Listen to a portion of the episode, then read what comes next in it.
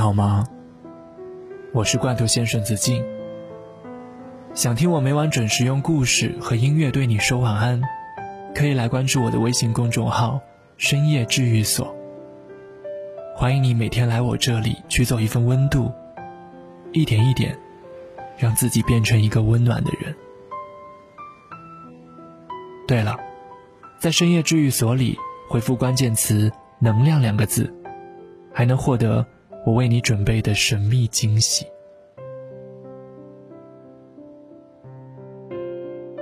想问你，身边有没有过一个苦追你很久的人？他的出现总是很及时，在你孤单的时候给你陪伴，在你难过的时候给你安慰，在你开心的时候听你分享。即使时间过去了很久，即使你说了很多次你不喜欢他，他还是继续做很多温暖的事情，带给你感动。坚持想要和你在一起。我闺蜜小五的身边就有这样的一个男孩子，男生是她的大学同学，从大一就开始追她，送过早饭和夜宵，拉拢过她的室友和闺蜜，冲动的时候也在她的宿舍楼下摆过蜡烛表白过。可是男生所做的这些，小五不为所动，没过多久。小五就和别人低调的谈起了恋爱。知道小五恋爱后的男生没有死心，他退居二线，踏踏实实当起了小五的男闺蜜。小五开心的时候，他从不打扰；但只要遇到小五不开心，他总是及时出现。关心是真的，嘘寒问暖是真的，心疼是真的，想要保护小五的那颗心也是真的。男孩这场漫长的单恋持续了整整五年，从大学校园内一直持续到校园外。毕业后，小五的男朋友去了北京工作，两个人因为异地而分手。在小五最痛苦的时候，是这个男孩子陪在他身边，在他喝醉酒的时候，慌慌张张的送他回家。在下大雨的时候，小心翼翼地送伞到他公司的楼下；在他生病的时候，陪他去医院打吊瓶。被感动的小五，在男孩追她的第六年，笃定这就是他生命中踩着七彩祥云的盖世英雄。两个人终于在一起了。可这段感情并不长久。半年时间不到，两个人就分手了，微信电话互删，再也没有联系过。我后来问小五，他简单的告诉我说：“我只是他梦里完美无缺的人。他在看清真实的我之后，也不会再对我那么好了。”那个耗费六年青春喜欢小五的男孩子，我相信他的爱是真的。我相信他想要和小五在一起的决心是坚定的，但追求一个人太久，就变成了执念，想要得到的欲望超过了爱本身。得到之后就无所适从，更无法长久了。小五让我想起了我公司的一个同事小季，和小五一样，小季身边也有一个坚持对他嘘寒问暖的男孩子。但相比起来，缠在小季身边的这个人好像更死缠烂打一点。小季拒绝了这个男孩子很多次，拒绝他的约饭，拒绝他的鲜花，拒绝他的礼物，甚至到最后拒绝见他。但男孩子就像有一颗千锤百炼的心，每次小季把话说得清清楚楚之后，他就暂时消失一段时间，但过不了多久。他的身影就又出现在公司楼下徘徊。有一次聊起来，有同事劝小季说：“这么长时间了，这个男孩子是真心喜欢你，为什么不试着了解了解呢？”小季没有丝毫犹豫地说：“我不喜欢的人，无论时间过多久，我都不会喜欢。拒绝他这么多次还继续追，就算将就在一起了，他心里的卑微感和隔阂也都在。这个社会里的很多种感情都遵循这样一个法则，就是持久的真心付出就能被对方所感知，就能得到回应。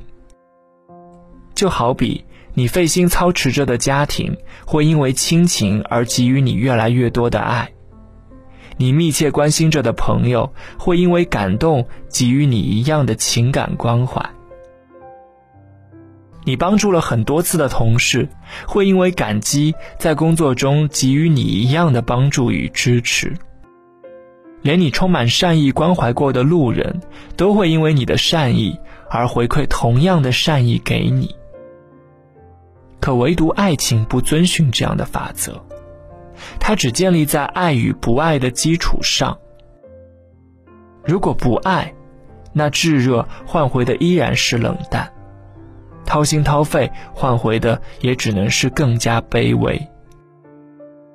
那个拼命追你的人，或许能感动你，但却换不回你对他同样深度的爱。他早就习惯了抬起头仰望你的姿态。就像你早就适应了被毫无条件的宠爱，真正长久的爱情都是因为彼此有爱。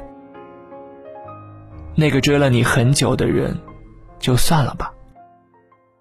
毕竟爱情你假装不来，也将就不来。而那个付出了很久都没有得到回应的人，也就别追了吧。你要相信。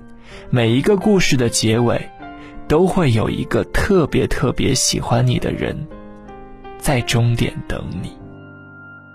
感谢你记得我的生日，却好像忘了为谁庆祝。那些唱片，他可能喜欢。你是否送错礼物？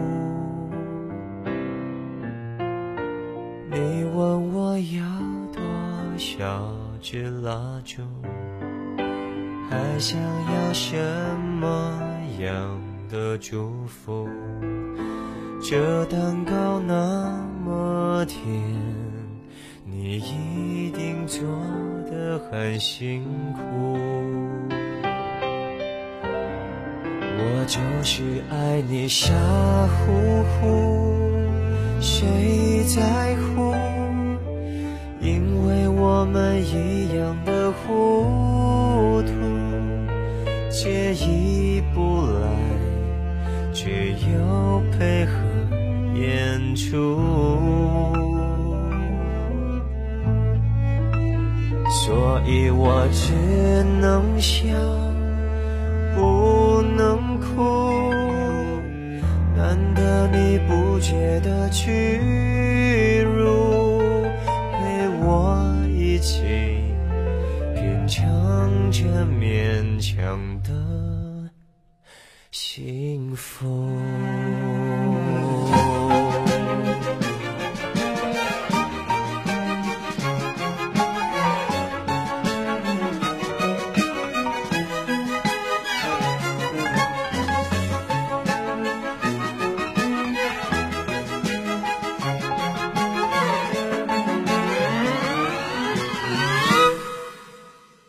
享受着他钟情的音乐，想象着你一脸的满足。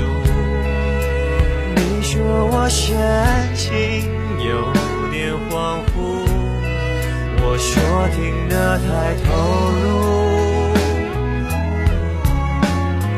在这种深难忘的生日。知道谁更铭心刻骨，我还真舍不得结束这浪